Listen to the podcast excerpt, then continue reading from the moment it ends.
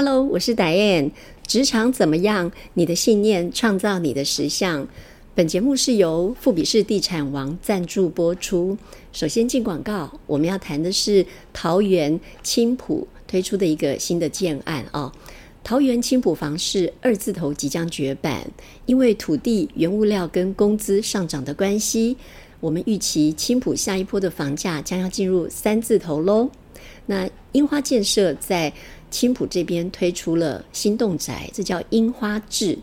呃，樱花志的话是精致的志啊啊。那么目前在青浦是唯一的全街锅的基地，镇林新街西绿廊水岸第一排景观宅，周边有儿三儿五公园，还有公七活动中心。车程的部分呢，五分钟可以抵达大江购物中心，还有中山高的内力交流道。那么。樱花志、青浦存在，值得您入手哦。来提到这一集，我们要开始谈什么哦？呃，怎么样在让面试的时候，让面试官快速了解你？有三十六道题目是面试必考的题目。呃，如果你能够把这三十六道题目大概。我们说考古题或者是猜题好了哦。如果这这些题目你都有能够做一些预先的准备的话，我想你在面试的时候一定会得心应手啊，那会得到很好的结果，还有超乎你预期的一些效果。首先你要搞清楚啊，呃，面试是一个本质是什么事情，一个过程。呃，要想象面试官他面对一个他全然陌生的一个求职者，面试官他会先想要了解你的什么呢？两点。个性还有你的经历，那在个性的特质方面，他当然会观察你对各种事物的喜好好恶，还有你面对成功失败的心态，还有你面碰到一些不同状况的时候，你会如何反应？哈，还有那面对经历的部分，这个部分他应该会想要去弄清楚。诶，呃，如果你是社会新鲜人的话。他当然会想要知道你在学校里面的一些社团经验，或者是你打工的经验啊，因为毕竟社团的历练，还有还有一些呃打工那时候兼差兼职的，呃也算是某种程度的一种，就说跟未来的模拟啊职场的状况，它的模拟是比较相近的。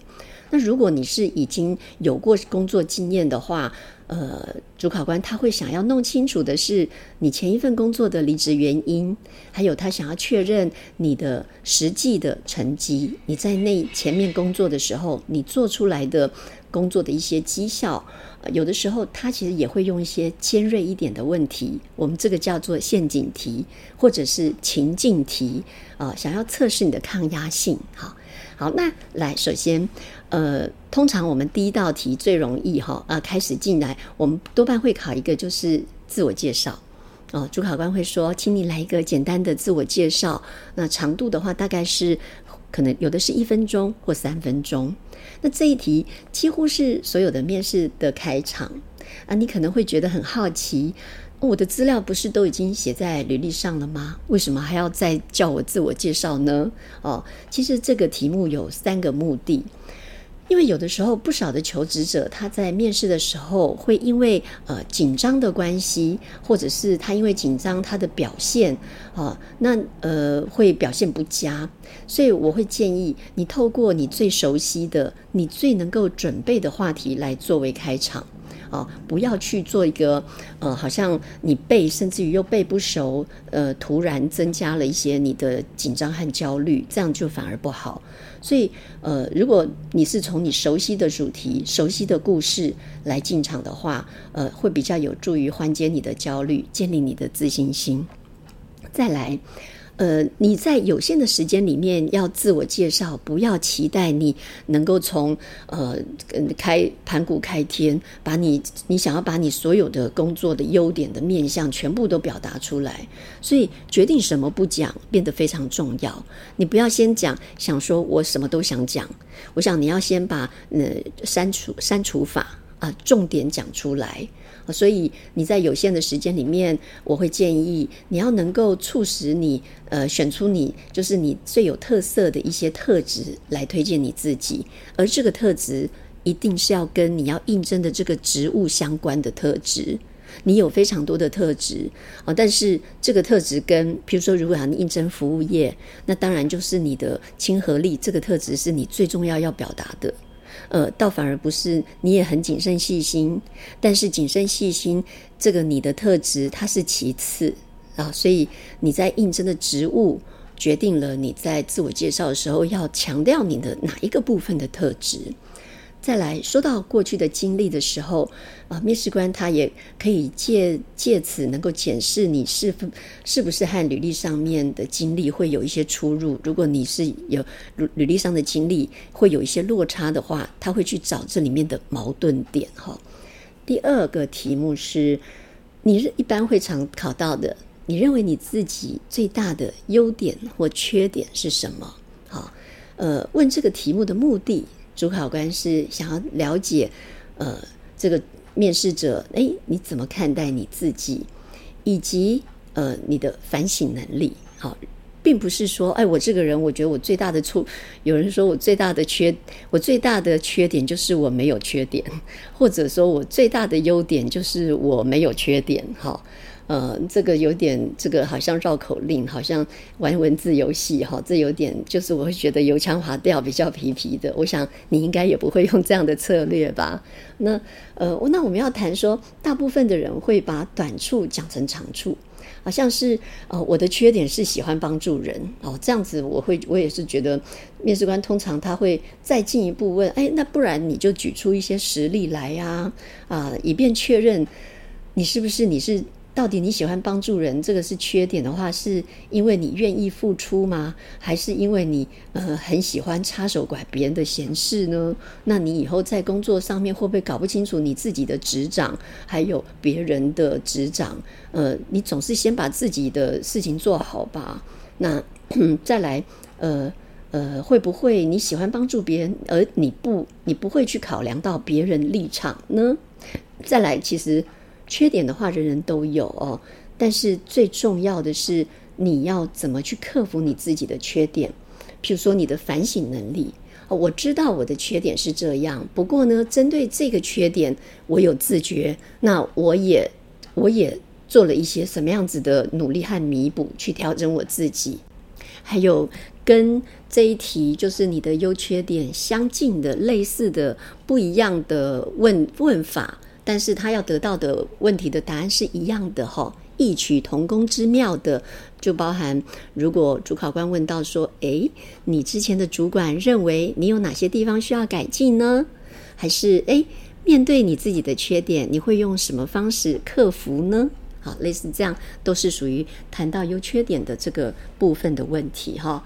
最近再来提到说，诶，最近你看了什么书，或者是报章杂志？好，呃，那这个部分的话，呃，一般主管会问到，都是因为他希望呃录取一些比较有学习精神的，或者是比较有求知欲望的部署。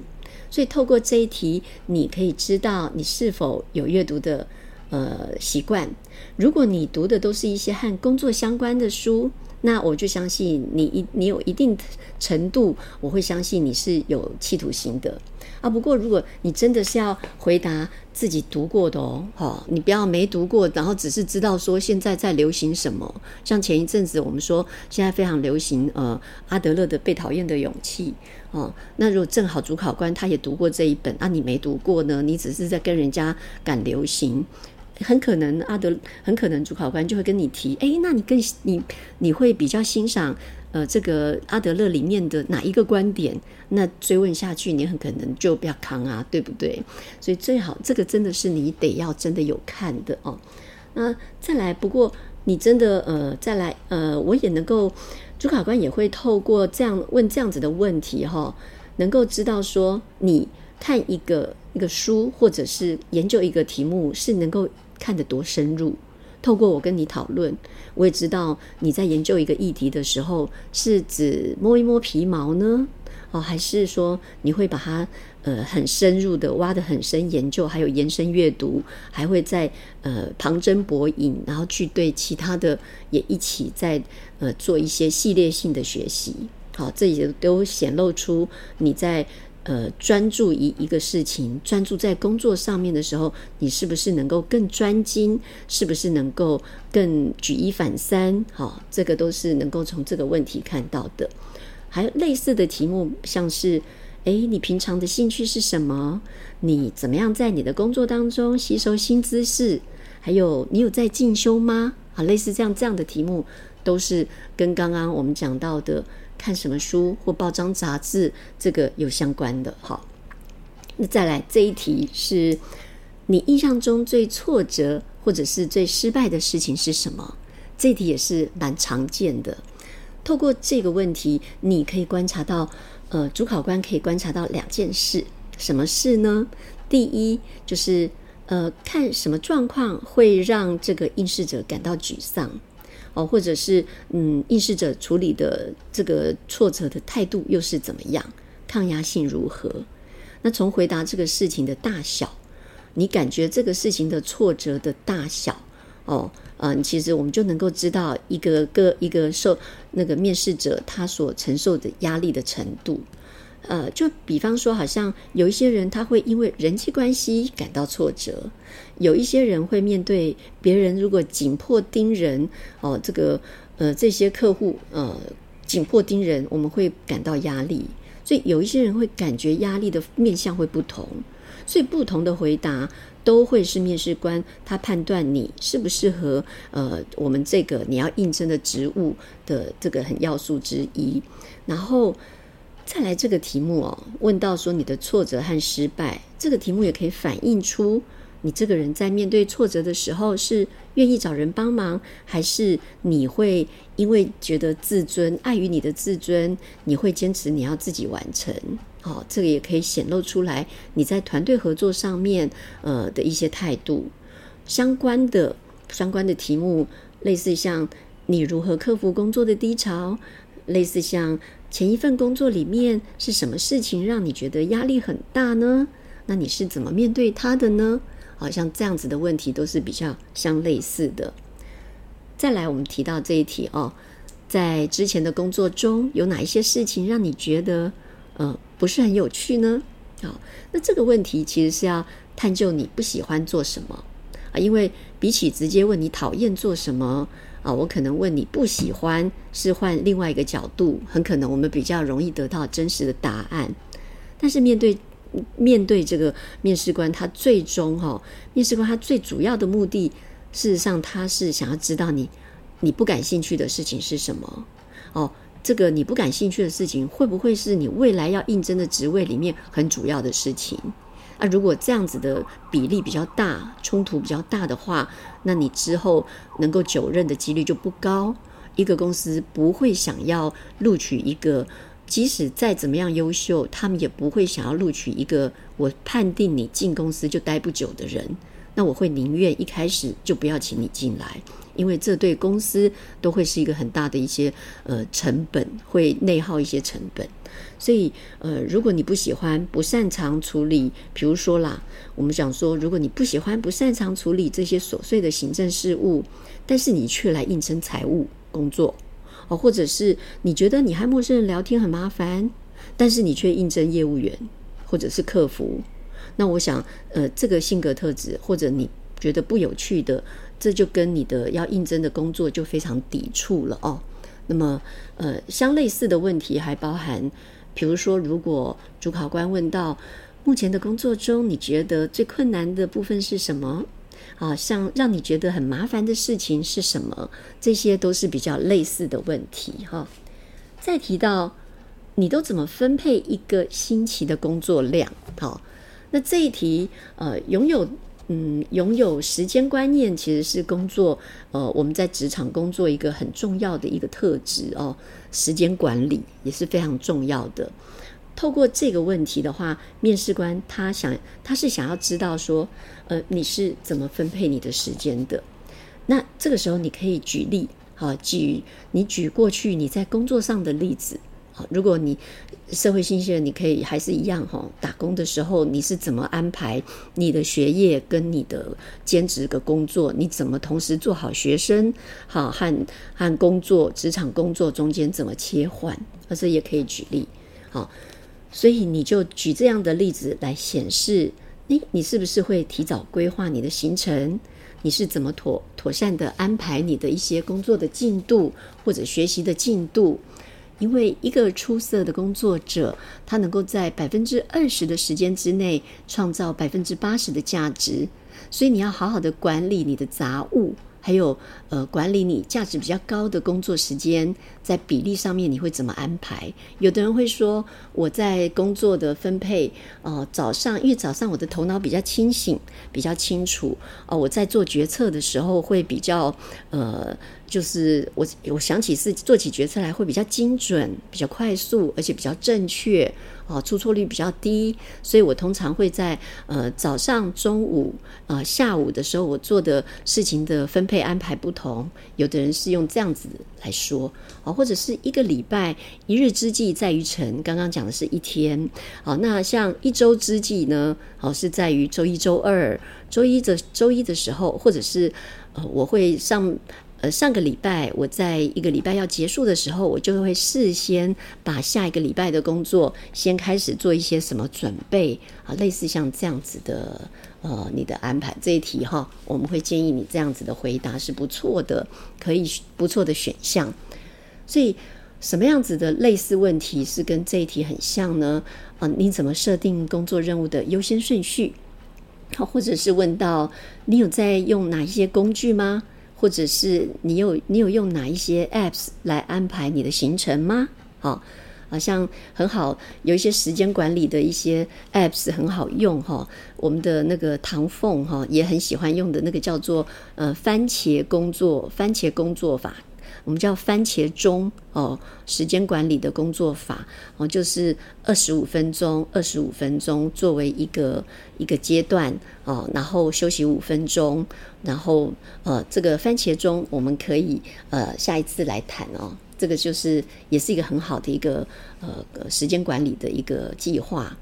再来提这一题是提到说，呃，接到一个没有处理过的工作，你会如何着手呢？好。这个是要考验，就是说你的应变力，哦，或者是一些呃，为什么呢？因为目前的产业的变化速度很快，哦，常常会有一些全新的任务需要处理。那像这样子的全新的任务，因为很可能你进入呃，只进入公司企业，很可能企业现在是一个新的单位，他们要成立一个新的部门。那这个这个新的部门，它所要从进行的一些业务。公司过去也没有，也没有人可以问，没有人有这样的经验，呃，完全是创新哦。很多时候会是一个这样子的职务的话，哦，可能你就会被问到这个问题。问这个问题，面试官他就是，呃，他会给你一个工作上面的情境啊，请你解释，嗯，如果是这样，你会怎么样面对？啊，借此来观察，呃，你在面对没有碰过的状况的时候，你是不是能够独立的去寻找到一些执行的方法，还有诀窍？哦，还还或者是你是会选择怎么逃避吗？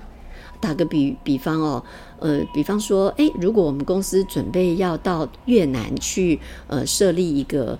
分支机构，那现在我们先要派你过去，但是你到了当地，你发现呃哪一些资源都是不足的哦，那个时候你会怎么处理呢？怎么着手进行？比方说像这样子的一些情境题，好了，哦，这个也能够延伸出另外一题，就是假如你遇到一个全新的问题的时候，你会怎么解决呢？或者是看你是不是懂得去分析问题。你可以在接到这一题的时候，先开始着手分析，然后找出这个关键的原因，然后观察你手上拥有什么样的资源，并且接着就是提供解决的方法。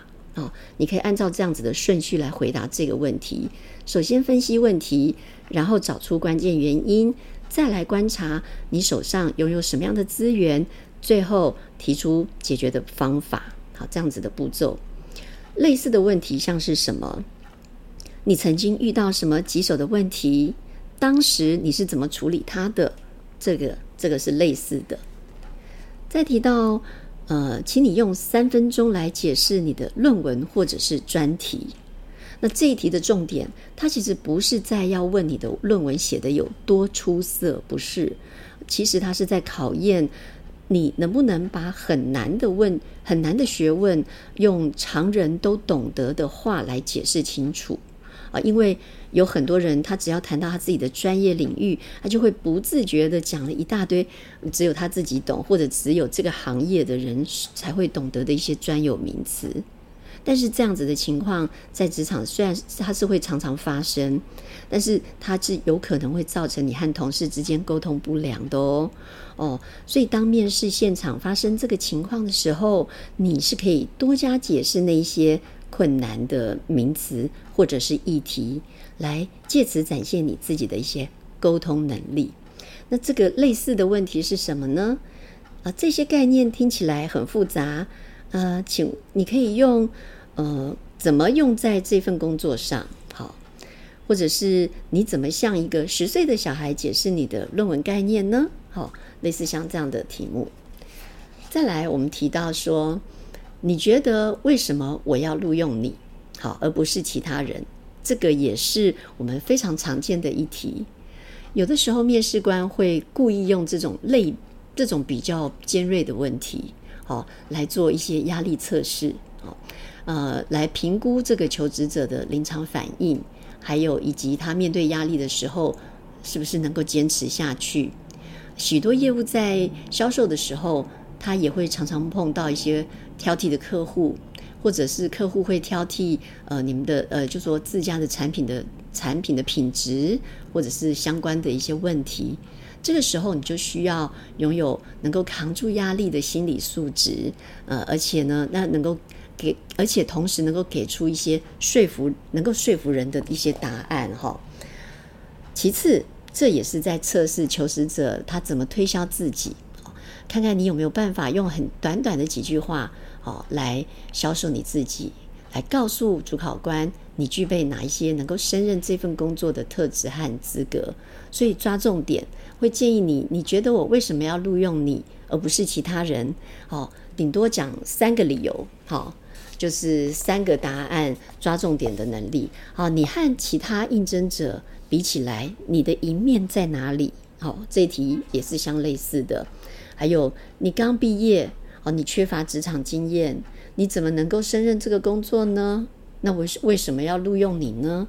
这都是比较相同性质的这个题目哦。再来，我们要提到说，如果你是有工作经验的，你为什么会离开上一家公司？哦，讲到你为什么会离开上一家公司，所有的公司都不希望员工离开上一份工作，是因为他的负面表现。是因为他不胜任、不称职，所以呢，会特别在乎这个求职者他的离职原因是什么。那许多人会说啊，因为个人生涯规划，呃，或者是因为家人因素，或者是最常我我在咨询的时候比较常常帮，的确，我们常常会需要处理这个你为什么离开上一家公司的原因啦。那大部分，但很多都是。你如果说是因为薪资福利，那对不起，你进公司的时候你就知道这个薪资福利啦，对不对？所以因为这个原因离开就比较说不过去。那所以，可是我们最常见的多半是因为人为人性的因素、人际关系的因素，比如说跟直属主管，或或者是跟就说平行的一些同事之间的就说相处的一些困难，当然这个也是常见的哦。所以许多人会说。这样用这样，那这这个理由方便说吗？当然，呃，我们但是不建议。但是你也不能准备说出一个很笼统的答案，想要规避哈。那所以这个时候，我们可能会觉得，嗯，你如果你要再找一些借口说，哦，因为过去的产业没有发展性，还是过去的事呃公司事情太多，待遇太差，这些都不会是呃比较理想的答案哈。那大家有时候就会讲说啊，因为我奶奶生病，这时候奶奶就有点无辜，好，为什么每次换工作就是奶奶生病了？对，呃，奶奶还是阿公哦，爸爸妈妈，所以家人生病就就搬出来，常常这个是一个很好的搪塞理由。其实讲这个哈，我觉得呃，其实不过呢，所有的理由都我会建议必须都是真的啦，呃，否则的话，当面试官他反问你啊，那你为什么不申请留职停薪？哦，如果你那时候因为我车祸，哦，那时候呃那怎么办？那长官会说你为什么不申请留职停薪，或者是用其他的方式呢？再追问下去，很可能哎，你可能就不知道怎么回答。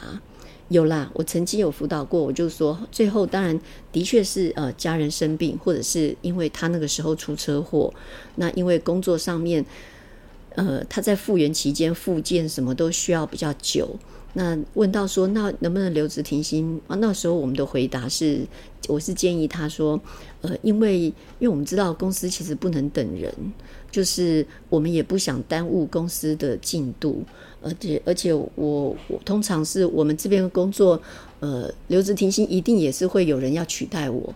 那就算我留职停薪完，我要再回公司，那时候公司也不见得会有这样子的职缺哦，所以会有这样子的情况，嗯。对，这是有关于这一题的答案。这再来，我们再提到说类似的题目哈，像是你跳槽的原因是什么，或是什么样的环境会让你觉得很难好好工作哦，这些都是相类似的题目。嗯，再提到一题哈，你在某年就换了 N 个工作，那是为什么？好呃，因为一般企业都会希望员工能够拥有稳定性，而那么你在很短的时间之内换了好几份的工作，这个求职者就会让人比较怀疑说你是容易厌倦工作类型的，或者你稳定性不够，动不动你就会想要离职，这可能就会很快离开。我们会担，他们会担心你可能很快就会离开这个新应征的工作。因此呢，企业一般他会想要理清这个背后的原因。所以，如果你的职业历程有这样是有策略的，哦，你是希望透过转换几个相关产业和职位来学习。如果你在某一年很短的时间换了 N 个工作，这个是你计划中的哦，因为你本来就计划要在很短的时间累积很很丰富的资历，你可以。也可以这样子去解释，那你但是你就要能够提出你背后的思维哦，来证明你自己是勇于跳脱舒适圈、喜欢挑战新事物的哦。好，那么这个时候呢，这个压力就会抛回给面试官了。这时候面试官就得要思考：诶，我公司提供的职位对你到底有没有足够的挑战性呢？对不对？啊，这个就是这个类似的题目是包含。你换工作的频率蛮高的，请问你可以解释一下吗？类似像这样子是相关同样的题目，嗯，好的，在接下来这一题是什么呢？过去的工作里，你完成的最大成就是什么？这个类似的题目是像你履历上提到帮公司拿到了一笔五千万元的订单，请你说明是怎么做到的，或是。嗯，你为上一个公司创造的最大的价值是什么？类似像这样的题目哈，你的成就这个问题是有两个层意，两个意义。因为呢，一个呢是他呃面试者想要，应该是主考官，他想要听听看这个面试者他达成的目标有多大，他能够应付多困难的问题。或者是透过描述这个达成的过程和方法，他能够了解你定定计划或解决问题的能力。另外，这个面试官他会延伸这个问题，再去确认说你是不是凭你自己的力量达成的，还是这其实是团队一起完成的。那面试官他也会仔细的把这个人事时地物来追问清楚，来确认你是不是。把团体的成就拿来当成自己的绩效了呢？如果你回答不出来，或者讲得很模糊，他很可能就会合理的怀疑这个真实性。我比较会常常在咨询时候会面见到的就是这个问题，就是明明是团队，我们有经验的，大概一听这个事情是不太可能由个人完成，或者我们听就会知道这个事情，以你当时的那个位阶，你当时的角色，你根本就不是一个主导者，你是一个服从听话的人。但是你把它说成好像这个事情完全都是你在领导，是因为你的能力完成，这个是你本身的认知，你对这个完成你在工作里面你的成就，你对成就本身的认知可能角度就偏差了啊。从这个里面我们也可以看看出你的一些盲点。好，那这是这一题，我们希望你不要犯这样子的错误，特别提醒你哦。再来提到这一题，前几份工作里，你有没有冒过任何风险呢？那后来那个结果如何？类似的问题，像是你喜欢从事冒险的休闲活动吗？啊，为什么呢？好，类似像这样，因因为借由求职者的答案，我们是可以想要主考官是可以分辨说，你的个性是属于稳扎稳打的人，或者是一个愿意冒险。冒一点风险的人，哦，如果你是愿意冒一点风险，以便获得更大的成就的一那种类型，呃，如果你是在做投资基基金的一些经理人或是什么，我们也会知道，面对机会和风险，获利的可能性和风险，你可能是属于冒险型的，还是比较守成型的。啊，这个也是像面试官他想要了解你的一些。冒原因，好，以及你会怎么判断这件事情是不是值得冒险？答案当然是没有绝对的好坏啦，也没有绝对的对错。但是其实主要就是要能够面试官主要是想要借此判断说你的个性是不是符合这个职位。啊，比方说你要应征这个，我们讲刚刚就讲说基那个基金的经理人好了，对，那其其实基金经理人性格上面本身他要有。一定的侵略性，那他有那种愿意搏一把的这种精神，但是他同时又要能够分析的很清楚，那把情势能够呃风险机会能够看得很清楚，再去搏一把。所以呃，所以这个部分就尤其是在考这题的时候比较能够常见。反之，如果你的血液里面就是存在一些比较。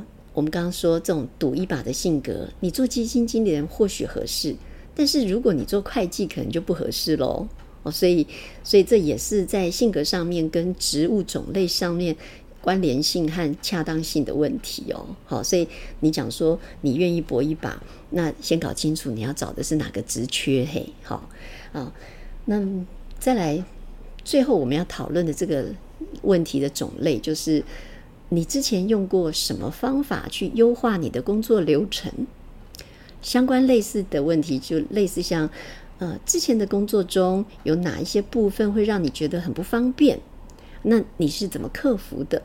好，那提到这个问题，有一些人在工作的时候，呃，前人怎么教他就怎么做。啊，有一些人会这样讲哦。那再来，不你有有些人是不去思考当中的一些道理的人。哦，那即使你出现了一些很冗长的那种累赘的流程，没不必要的流程，有可能公司尤其是制造哈，这个这样子的制造业哈，这些流程里面有很多是它会造成资源浪费。哦，有一些人是觉得这样也无所谓，反正赔的又不是我的钱，资源浪费又跟我无关。哦，面试官会透过像这一题来观察。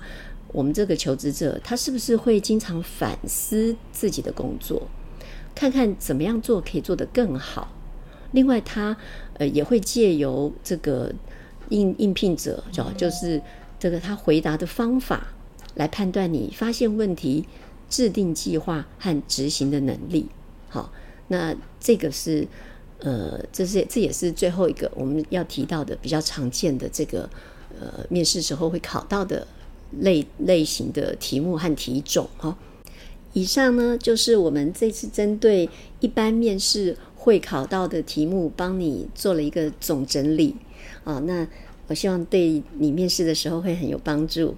接下来我们是进到了我们的粉丝提问单元啊，有粉丝问啊有。问提到说，我最近在工作上面就觉得懒洋洋的，好像什么事情都不想做，会觉得对什么事情都提不起兴趣来，要怎么办？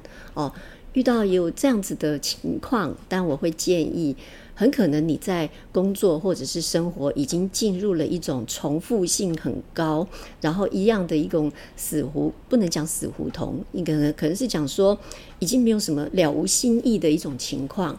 那我会建议在你的生活当中、工作当中增加一些新的元素进来吧。怎么样着手进行呢？从你每天的生活，不是就有食衣住行娱乐吗？你所有是你没做过的，你没有吃过的，你没玩过的，你没去过的，你没交过的新朋友，哦，增加一些新的元素吧，就是新。所谓新，就是你没经历过的，你需要，我想你需要新的刺激，你需要新的元素，你需要新的一种兴奋感，但是你又不知道你兴奋感在哪里。不要抱着有目的性去做什么事情，纯粹只是去体验。哦，比如说家里头旁边、公司旁边附近有一个新开的餐厅，去吃吃看。哦，下个礼拜的呃周六日的假期，哦，嗯，我们去去一个什么样你没有去过的地方，来一次说走就走的旅行，或者。去书店，从来你都不会去那个区域看的书。我每一次看的全部都是食谱，或我每次看的都是财经相关的书籍。下一次去书店，你去选一些你原本以前不太可能会去拿来翻阅的书，不同领域哦，对你而言没经验过的，去吧。